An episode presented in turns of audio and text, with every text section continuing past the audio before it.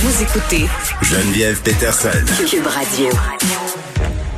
L'histoire, malheureusement, se répète. Des dizaines de milliers de comptes d'utilisateurs de services gouvernementaux en ligne ont été piratés euh, lors de cyberattaques. Euh, on a appris ça samedi. J'en parle avec Éric Parent, euh, qui collabore souvent à l'émission PDG d'Eva Technologies. C'est une entreprise qui œuvre en cybersécurité. Bonjour, Éric.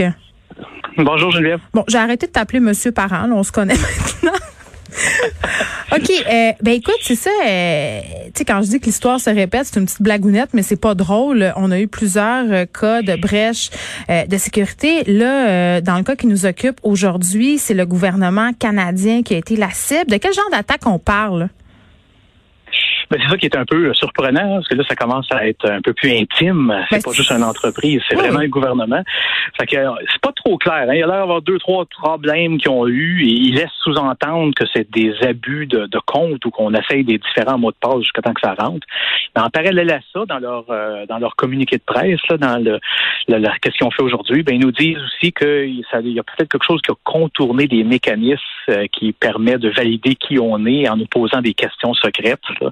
Oh, mais OK, excuse-moi, Eric, parce que moi, quand je vais sur le site de l'Agence du revenu du Canada, là, pour les intimes, l'ARC, OK? Puis quand je dis ARC, on pourrait le dire aussi ARC dans le sens de dégoûtant, parce que quand je vais là, habituellement, c'est pas des bonnes nouvelles pour moi. Mais ça me prend vrai. 42 informations pour m'authentifier la couleur des bobettes de ma mère, la, euh, le numéro euh, inscrit à la ligne 132 de ma déclaration de revenus en telle année. Tu sais, à un moment donné, ce sont des informations qui sont quand même difficiles à trouver, même pour les gens qui les possèdent. Puis, on se rend compte quand même que ce sont des sites excessivement faciles à pirater avec notamment ces informations-là. Ben, c'est pour ça que là, on a l'air à avoir comme nouvelle que ce côté-là fonctionnait pas. Il y avait une façon de passer à côté. Puis là, ben, la seule J'ai jamais trouvé, moi, en tout C'était cas. ton nom d'usager mot de passe. tu sais. Non, Ouais. ben, c'est ça. Mais Moi, à chaque fois, il me renvoie la petite lettre, là. Ah oui, à chaque fois, il me renvoie la petite lettre par la poste, là, que ça fait deux semaines que tu l'attends. Puis là, quand tu le reçois, tu as 24 minutes pour l'utiliser, sinon en passe date, passe détruit là. C'est Ouais. ça qui se passe. Oui, oui, oui. Ouais, ouais, je te comprends.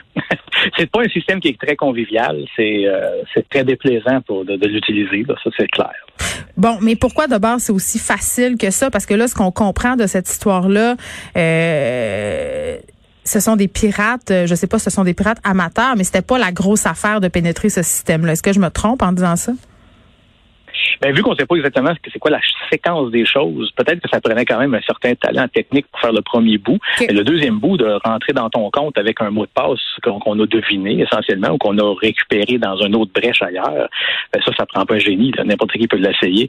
Fait que c'est pour ça qu'il il y avait, peut-être seulement 9000 comptes sur les 15 millions là, qui ont été compromis. Là. Fait Mhm. qu'ils sont bien fiers de le dire. là.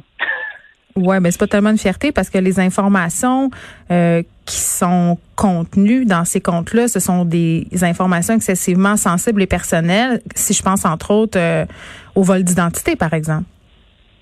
Ben, je, je disais ça plus en blague parce que durant leur communiqué de presse, ils l'ont ils l'ont mentionné je sais pas combien de fois. là. Ouais, ouais, ouais. C'est c'est 15 000 sur 15 millions de comptes, c'est c'est 9 millions de comptes qui ont été exposés. Et puis, ces comptes-là ont tous été euh, gelés en passant, mais on a quand même fermé notre système au complet par précaution. Fait que ça, c'est une incohérence totale. On dit, ben, regarde, on, on est, sous, on est tout sous contrôle. On est très conscient de ce qui s'est passé. On a identifié 9 000 comptes qui ont été compromis. On les a barrés, mais on a tout éteint quand même. OK, mais moi, ma question, quand là. ben, il y a plus qu'un problème, là, puis ça, on va y revenir, mais ma question, quand même, c'est moi, comme citoyenne canadienne, qui a des informations à l'arc et comment je peux savoir si je fais partie de ces comptes-là qui ont été touchés par cette, brè- euh, cette brèche? Ben, éventuellement, ils vont vous envoyer une lettre. Tu sais, l'affaire qui a Éventuellement. Les fraudes PCU, là. Mais avec toutes les fraudes PCU, Ouais, là, ouais. on, on dit, ben, quand tu vas faire ton impôt, tu vas t'en apercevoir. Ouais, mais si Ben, tu as émis un paiement de PCU, tu pourrais m'envoyer une lettre, Caroline. Tu pourrais pas me, me le dire d'avance, tu sais, que, que ça va Non, ça ben non. Eric, si t'es inscrit à l'arc en ligne, t'as toutes tes lettres électroniques, fait que t'as juste à aller dans ton dossier. Ah non, je m'excuse, il est barré. Ops. Ben oui, il est barré. Oui, il est pas barré parce que ils savent pas encore que tu t'es fait avoir. Puis regarde le PCU, ça, j'a- j'adore taper dessus là, parce qu'on s'est mis à écrire des chèques. hein. Let's go, on va gagner la prochaine élection. Je veux pas politiser le sujet là, mais on, veut être gentil, fait qu'on envoie des chèques. Mais tu sais que le revenu, le ministère du revenu là, à, à chaque année, ils vérifient leurs affaires, puis ils veulent ça. Tu sais, si tu de l'argent, ils vont venir le chercher. Et puis toutes les banques rapportent tous les comptes que les banques ont. Fait que là, c'est normal, l'autre jour, au lendemain, on va se mettre à faire des dépôts de PCU, mais on validera pas. Est-ce que ce compte de banque-là qu'on nous a demandé de faire un dépôt dedans, il existait-tu l'année passée?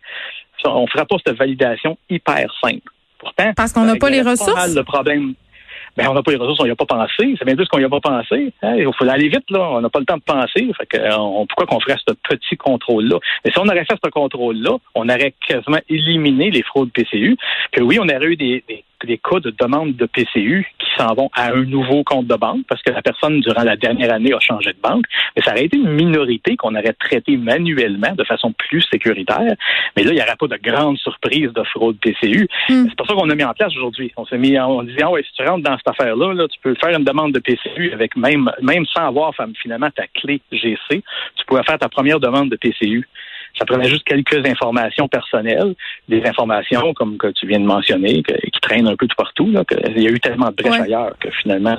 Mais en même temps, j'aurais envie de dire qu'on était dans une situation d'urgence, puis de rendre le processus alambiqué peut-être et complexe aurait peut-être euh, découragé certaines personnes de faire des demandes puis augmenter la précarité. Ben, je pense que c'est même pas obligé de le dire, ce bout-là, hein, tu le fais en arrière-plan. Tu dis, regarde, on va, cette semaine, on va aller faire un, on va aller faire un, je sais pas moi, un million de dépôts. Ouais. Euh, pour valider avec la liste des comptes qu'on a, qu'on sait qui existaient l'année passée, et ceux qui n'existaient pas l'année passée, on, va les retenir quelques, quelques petits moments pour euh, se poser la question. Tu, sais, Eric, ça fait plusieurs fois qu'on parle de, brèches dans les systèmes de sécurité ensemble. Il y a eu Desjardins, euh, il y a eu Capital One, il y a eu même Revenu Québec, ministère de l'Éducation, euh, tu sais, des, des, quand même des entités là qui sont absolument immenses, qui disposent aussi de moyens considérables. la question que je pose, parce qu'à un moment donné, on est tout le temps en train de se dire, OK, mais qu'est-ce qu'on pourrait faire? Je me dis, est-ce que ce serait moins cher, justement, de prendre des dispositions pour rendre les systèmes gouvernementaux plus étanches? Est-ce que c'est moins cher faire ça? Ou c'est moins cher faire le damage control qui s'impose en ce moment là, par rapport aux gens qui ont été floués? Ben, c'est un peu ça le problème. Dans, dans toute entreprise, il y a des gens qui sont là, il y a des gens qui ont des petits sentiments et puis qui protègent leur, euh, leurs arrières, finalement. Fait que ça veut dire ça que le message, dans le bas de la chaîne de montage, quand on fait un post-mortem comme ça, souvent les gens techniques, ils savaient un paquet de problèmes. Quand on pose des questions très directes plus haut, ils nous disent qu'ils sont pas au courant.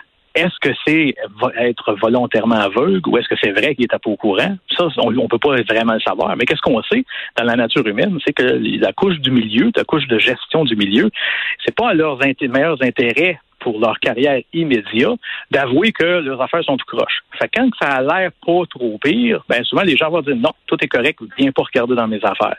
Et puis ça, ça, c'est super merveilleux pour le court terme. Mais au long terme, éventuellement, il y a une brèche comme ça. Puis quand quelqu'un va se mettre à creuser, il va dire mais non, c'est trois, quatre absurdités. Qu'est-ce que ça veut dire que c'est comme ça? Fait que souvent le réflexe des gens, c'est exactement ce que tu viens de dire, c'est de dire ben regarde, pourquoi je payerais? Ça va me coûter des millions mettre ça plus moderne, puis mettre ça plus sécuritaire. Ça, euh, je vais juste attendre. Peut-être que je serai même pas là quand, il va, quand ça va tout foirer puis qu'il va avoir un vrai problème. Hmm. Ben, ça m'amène à te demander, Eric, toi, si tu étais ministre, quelles questions tu leur poserais à ces gens-là? Ben, c'est sûr que j'aurais des petites questions intimes sur un paquet de choses. Là. Euh, c'est un peu les sujets qu'on vient de couvrir là, de comprendre en réalité, quand, quand on monte un système ordonné, une des missions, c'est de montrer quelque chose qui est, qui est solide. Fait que si on demande à un ingénieur de nous construire un pont, ben, on présume qu'on n'est pas obligé de faire passer une autre personne après pour calculer si le pont pourrait prendre le poids de des véhicules. C'est comme un sous-entendu. On est encore à l'ère où que les systèmes ordinés comme ça sont montés de n'importe quelle façon par peut-être le plus bas soumissionnaire, mais peut-être peut-être même pas. Mais ça tente pas de leur offrir tes services? Ben, c'est parce que c'est pas quelque chose qui est facile. C'est pas quelque chose qui se règle du jour au lendemain. Il faut regarder l'écosystème au complet. C'est des choses qu'il faut qu'il soit fait à mesure qu'on le construit. Quand on arrive après, on va arriver avec une longue liste de choses qui sont pas correctes, puis il n'y a pas personne qui va vouloir les régler parce que ça coûte trop cher. Mais si on avait regardé ces choses-là à mesure, ben on les aurait tout simplement conçu mieux. Fait que là, ce système-là, ben il y a des failles dedans, des failles qui semblent vraiment banales. Hein. Le fait que les gens ont réussi à rentrer dedans juste avec des noms d'usagers mots de passe, euh, clairement, il y avait un problème.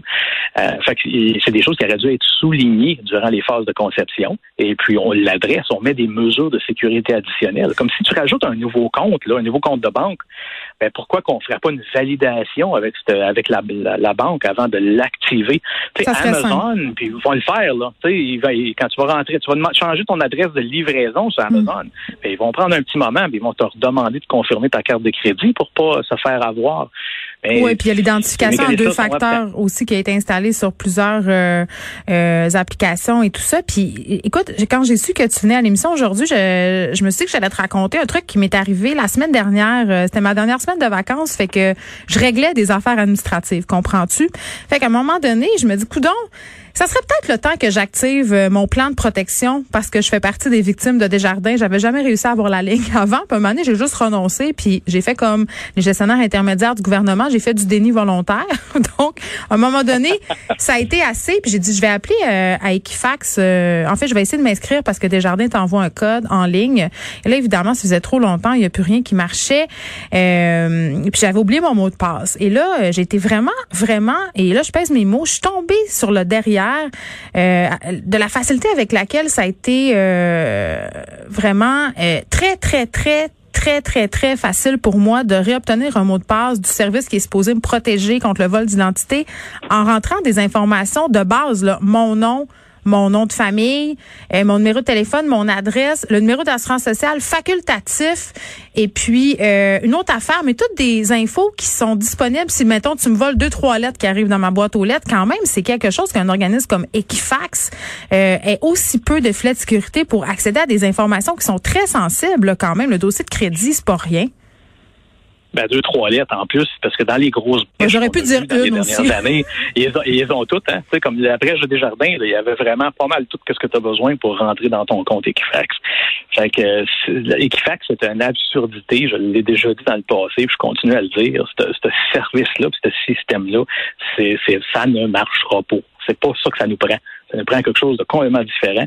Il faudrait pas que ça soit privé. Ces, ces, gens-là font de l'argent avec Oui, il faudrait que ça soit étatique. qui, ben oui, ben oui, c'est absurde. Là. Puis ça, ça, qu'est-ce que tu viens de souligner là, là? Un, de mes, un de mes collègues, euh, un de mes amis collègues euh, avait souligné ça dès le début. Il m'avait envoyé des captures d'écran, il en revenait juste pas, parce que ça te posait trois, quatre questions que finalement, quasiment tout le monde sait.